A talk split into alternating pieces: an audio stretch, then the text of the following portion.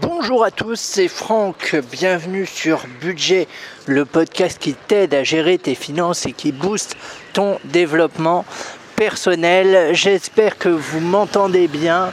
Ça y est, je suis en Inde, je suis à Malabalipuram. Donc on est arrivé euh, à Madras, à Chennai, et euh, on y est resté quelques jours parce que c'est une grosse ville.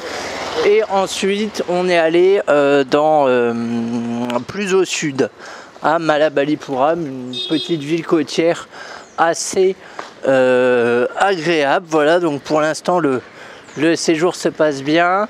On, découvre on découvre euh, pas mal de choses. Euh, bon, faut s'adapter à un nouveau rythme, à un nouveau. Enfin bref, le voyage quoi. Euh, et aujourd'hui, on, va réfléchir ensemble sur ce qui te fait dépenser en voyage. Bah, vu que je suis en voyage, je vais me servir de, de mon vécu, j'ai envie de vous dire. et pour moi, il y a trois ou quatre choses qui te font dépenser en voyage et on va voir ensemble comment on peut euh, les réduire. Dans un premier temps, il y a l'hôtel. Bon bah ça forcément, enfin ou tout du moins la, la chambre, ça forcément j'ai envie de dire c'est un incontournable des dépenses des vacances, logique mais mine de rien, ça a un certain coût. Alors ici en Asie, ça va, ça coûte euh, vraiment pas cher. On est des chambres, sur des chambres qui sont à 8 euros la nuit et qui sont euh, plutôt pas mal, hein, euh, d'une qualité équivalente à, celle de l'Ibis en France. Donc, donc ça va pas mal. mais mais voilà, on va voir comment on peut réduire euh, le, le, budget euh, pour les chambres. Et dans ces cas-là, il n'y a pas 120 000 solutions. Déjà, je te conseille de passer par un site du type Booking. Euh, ça vaut le coup parce qu'ils ont des prix un peu négociés par rapport aux tarifs officiels.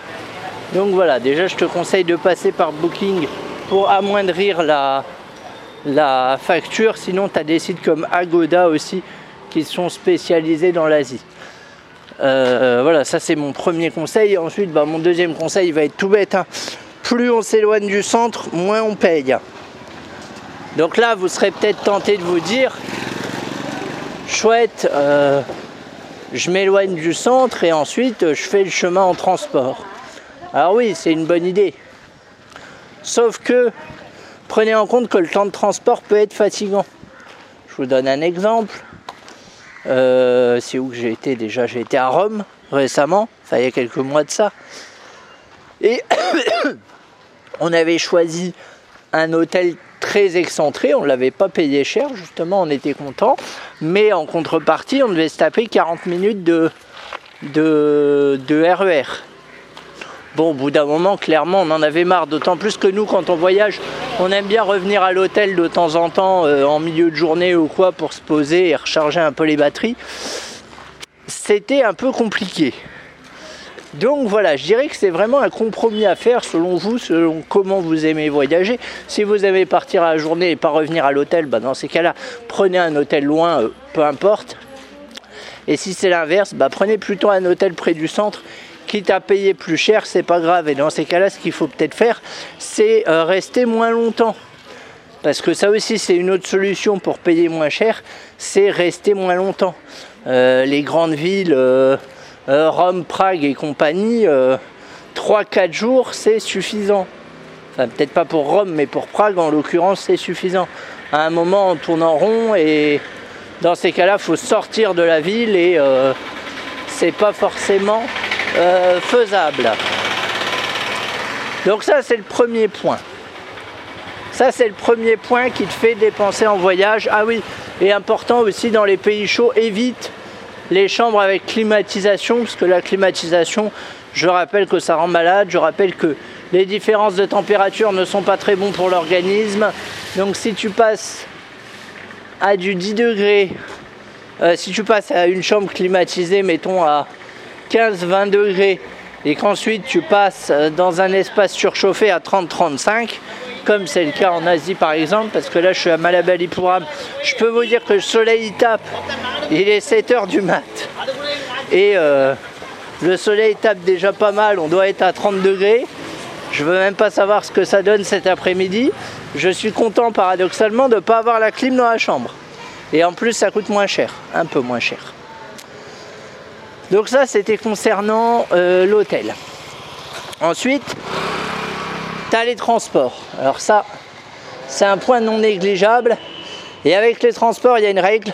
Si tu veux pas payer cher, faut avoir du temps. Je m'explique. Prenons Madras. À Madras, tu as plusieurs types de transports.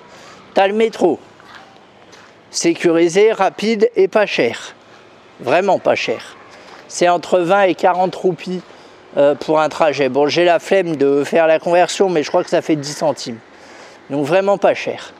Ensuite, tu as le car. Alors le car, c'est toute une aventure. C'est le car local euh, qui roule à tombeau ouvert, qu'il faut monter dedans euh, quand, il, roule. Voilà, mais là aussi c'est pareil, c'est pas cher. C'est 19, enfin, bon après ça dépend des kilomètres que tu fais, mais globalement c'est entre, entre 10 et 20 roupies je crois. Donc vraiment pas cher, puis c'est le transport local. Ensuite, tu as les rickshaws. Les rickshaws, c'est les tuk-tuk indiens. Et là, ça fait mal parce que mine de rien, le plus petit trajet, il te coûte déjà 100 roupies. Je vais, je vais te prendre un exemple assez parlant. On était dans un coin de Madras. On voulait aller euh, au Gindi Park, qui est un parc parce que il faisait chaud, on avait envie de voir un peu d'herbe et du coup, euh, enfin de profiter un peu de fraîcheur. Et du coup, on est allé au Gindi Park. On demande à un tuk-tuk combien? Il nous dit 500. 500 roupies. Ce qui en soi est pas très cher. Mais c'est quand même cher. Euh, et ensuite, on a finalement réussi à trouver un bus. On a payé, je sais plus combien, euh, même pas 50 roupies. Je crois qu'on a payé 34 roupies. Vous voyez la différence qu'il y a entre les rickshaws et le bus? Sauf que le bus, bah faut attendre le bus, faut savoir quel bus prendre. C'est euh, le confort, c'est pareil. Hein. Et le temps, c'est peut-être un peu moins rapide parce que c'est plus gros. Mais voilà, si vous n'êtes pas pressé, prenez les transports locaux.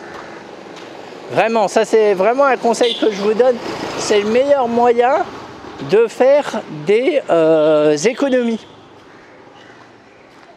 C'est un truc que je dis et que je répète. Prenez le métro, prenez le bus.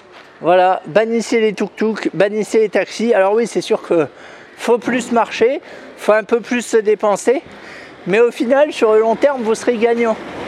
Après, on a quand même pris un rickshaw hein, euh, euh, quand on a quand on cherchait euh, la station de bus pour aller vers Malabalipuram.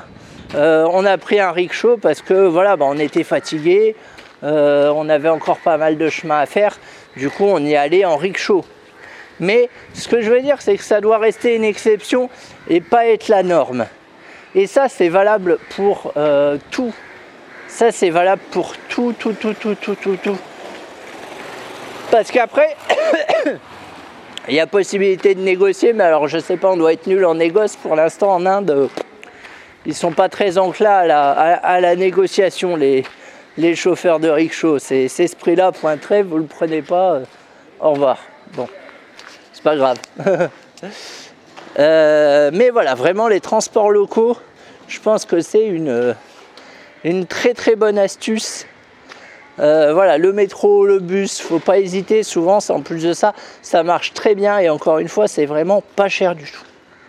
Ensuite, comme autre poste de dépense, on a la nourriture. Alors, la nourriture, ça dépend où t'es.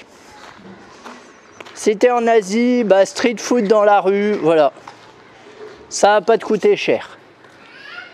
Euh, faut savoir qu'en Asie, ils font des, euh, des pains, des chapatis et tout ça, ça coûte pas cher, ça cale bien. Tu vois, moi le midi, des fois, je me mange un chapati, ça me suffit avec un peu de sauce. Le chapati, c'est une espèce de pain plat, euh, un peu comme des fajitas, mais en, différent. Euh, voilà, moi je me mange ça le midi, ça me suffit. C'est pas très cher, c'est 90 roupies. Euh, parce qu'il faut savoir que ce qui consomme le plus d'énergie pour ton corps, c'est la digestion. Donc plus tu manges beaucoup, plus ton corps va être fatigué.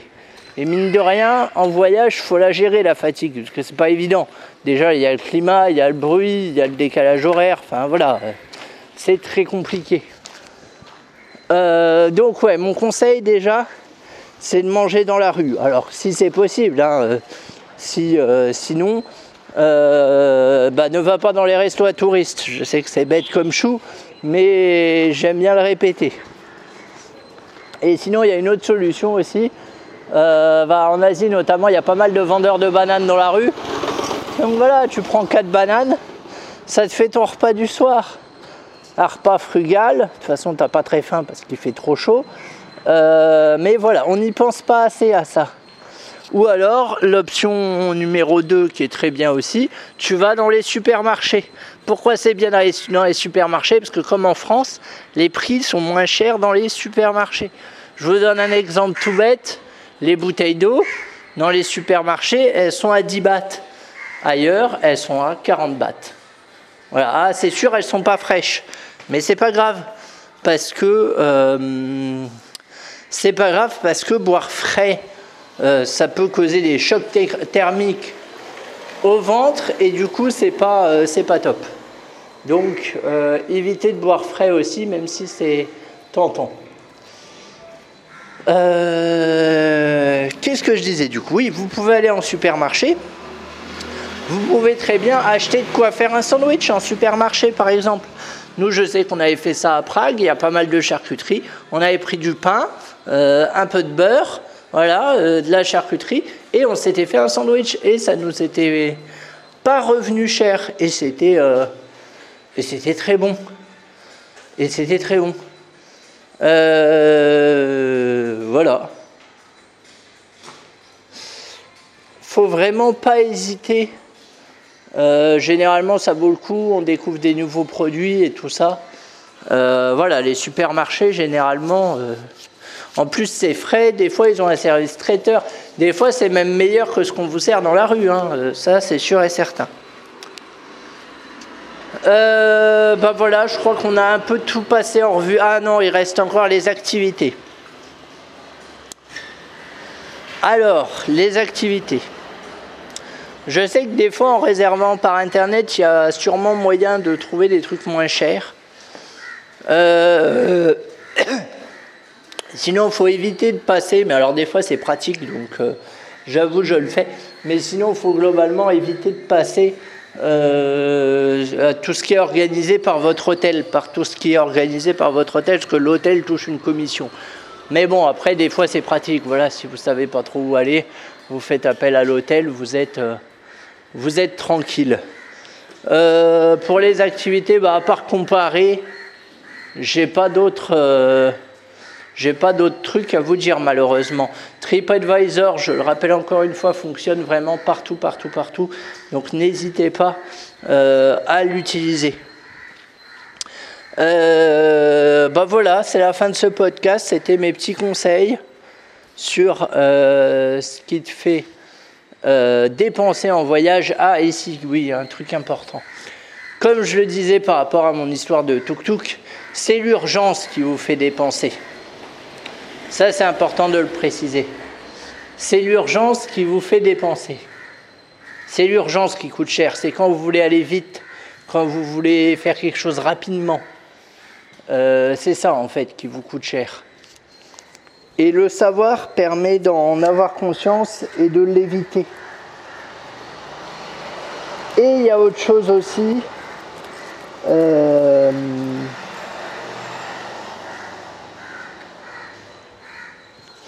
Il y a autre chose aussi, je vais retrouver mon idée.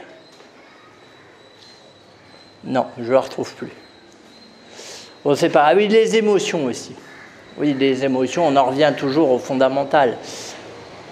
Quand vous êtes dans un pays où rien coûte cher, c'est le cas de pas mal de pays, c'est très tentant de dépenser, forcément, parce qu'on ne se rend pas compte de ce qu'on achète.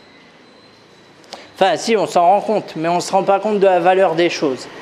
On se dit, oh, ça, ça coûte pas cher, ça, ça coûte pas cher, ça, ça coûte pas cher, ça vaut le coup, c'est une affaire et tout ça. Et ensuite, quand on voit la facture, on se dit, mon Dieu, il me reste que ça. Nous, ça nous est arrivé à Prague, enfin, ça nous est arrivé euh, dans quelques endroits. Et donc là, pour pas reproduire ce qu'on est en train de faire, euh, l'idée, c'est vraiment... Euh, déjà, on retire qu'une petite somme à la fois, enfin, on retire 130 euros à peu près, avec laquelle on vit, on n'a pas plus. Parce que sinon, plus on a, plus on est tenté de dépenser, c'est la règle.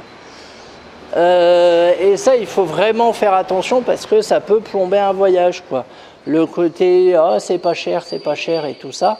Et finalement, au final, bah, pas cher, plus pas cher, plus pas cher, mis bout à bout, ça revient à cher. Je vous conseille de faire vos comptes régulièrement.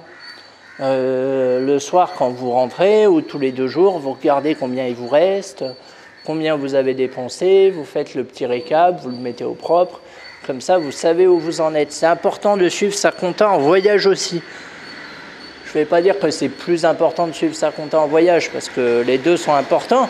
Il faut la suivre aussi à la maison. Mais voilà, les bonnes habitudes que vous avez prises à la maison, gardez-les pour le voyage.